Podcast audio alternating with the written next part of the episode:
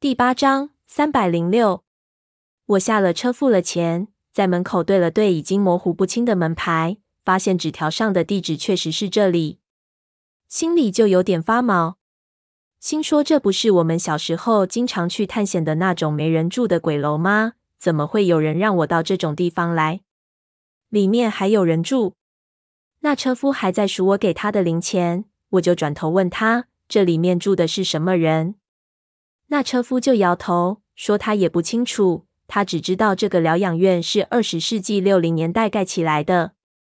格尔木是个兵城，军官很多，很多国家领导人经常来视察。这个疗养院是给当时的领导住的。在八零年代中期的时候，疗养院撤掉了，这里改成了戏楼，所以他也来过。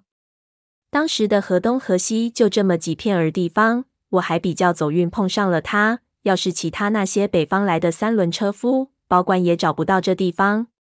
我听得半信半疑。车夫走了之后，整条街道上就剩下我一个人。我左右看看，一片漆黑，只有这栋楼的门前有一盏昏暗的路灯，有点害怕。不过一想自己连古墓都大半夜下去过了，这一老房子怕什么？随即推了推楼门。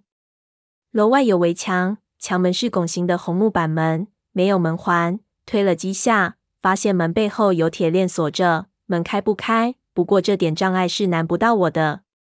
我四处看了看，来到路灯杆下，几下就爬了上去，翻过了围墙。这是小时候捣蛋的身手，看来还没落下。里面的院子里全是杂草，跳下去的可以知道下面铺的青砖，但是缝隙里全是草。院子里还有一棵树，已经死了。靠在一边的院墙上，走到小楼跟前，我打开打火机照了照，才得以了解它的破败。是雕花的窗门，不过都已经耷拉了下来，到处是纵横的蜘蛛网。大门处用铁锁链锁着，贴着封条。我扯开一扇窗，小心翼翼地爬了进去。里面是青砖铺的的，厚厚的一层灰。门后直接就是一个大堂，什么东西也没有，似乎是空空荡荡的。我举高了打火机，仔细转了转，发现有点熟悉，再一想，冷汗就下来了。这个大堂就是阿宁的录像带中我在地上爬行的地方。来对地方了，我对自己说。我站到了录像带中录像机拍摄的角度去看，那些青砖，那些雕花的窗，角度一模一样。我越来越确定了我的想法，一种恐惧和兴奋同时从我心里生了出来。继续往里走，就在大堂的左边有一道旋转的木楼梯，很简易的那种，但好歹是旋转的，通往二楼。我蹑手蹑脚的走过去，朝楼上望去，只见楼梯的上方一片漆黑，并没有光。我掏出了口袋里的钥匙，三百零六，那就应该是三楼的。这多少有些异样。我低头照了照楼梯的踏板，发现踏板上盖着厚厚的尘土。但是在尘土中能看到一些脚印，显然这里还是有人走动的。我轻轻地把脚放在踏板上踩了踩，发出咯吱的声音，但是应该能承受我的体重。我咬紧牙，小心翼翼地往上走去。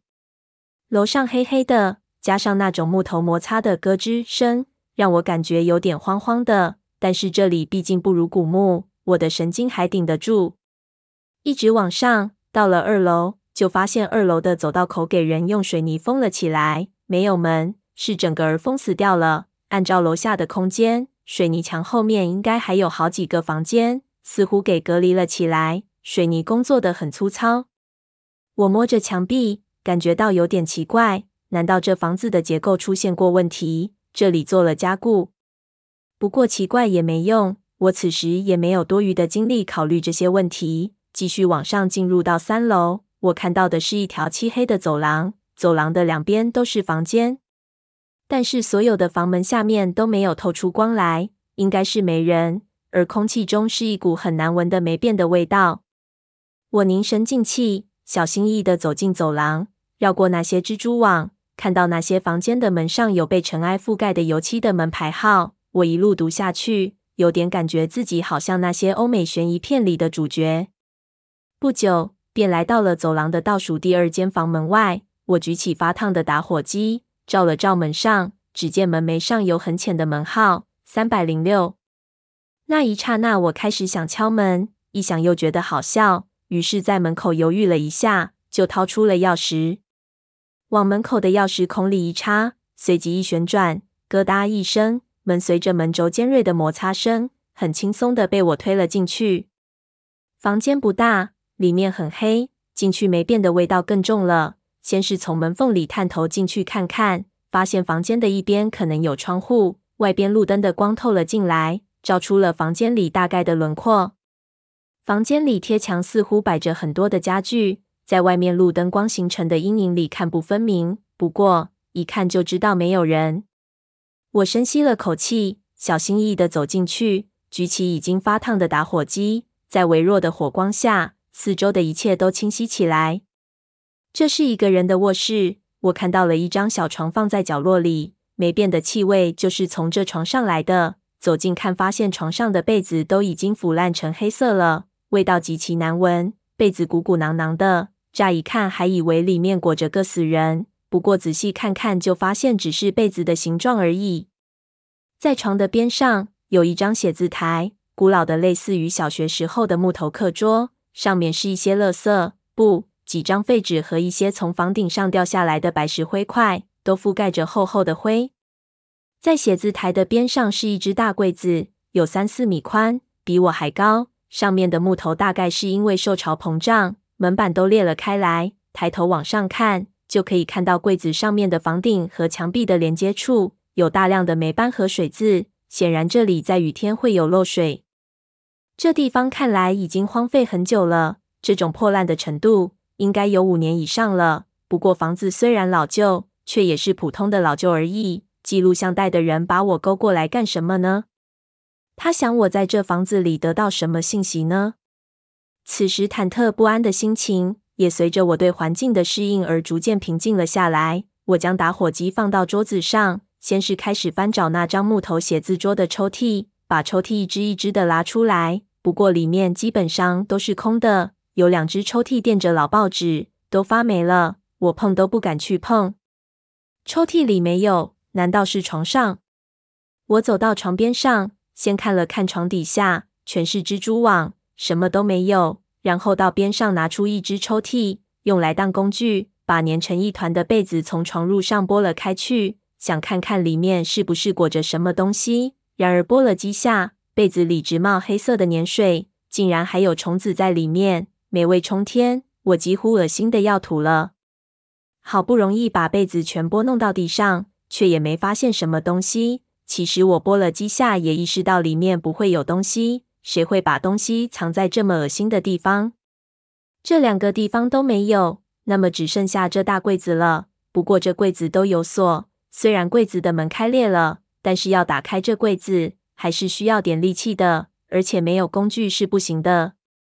我手头什么都没带，只好就地去找。最后在窗台找到了个东西，那是老式窗的插销，能拔出来。虽然都锈了，但是老式插销是实心的，很结实。我拔出了一个，就用来当撬杆，插进那些开裂的柜门板缝里，把缝撬大到能让我伸手指进去。然后一只脚抵住一面，把手伸进缝里，用力往外掰。门板发出恐怖的摩擦声。给我扯得弯了起来，接着就发出断裂的爆裂声，整块板就这样硬生生的掰断了，门上的灰尘都溅了起来，迷得我睁不开眼睛。楼里相当安静，我这些动静听上去就格外的吓人。门板断裂的那一刹那，那刺耳的声音把我也吓得一身冷汗，好久才缓过来，然后拿起打火机往柜子里照去。我对柜子有什么东西一点预判也没有。感觉最大的可能还是什么都没有，所以也没有太过做心理准备。然而一照之下，我就吃了一惊。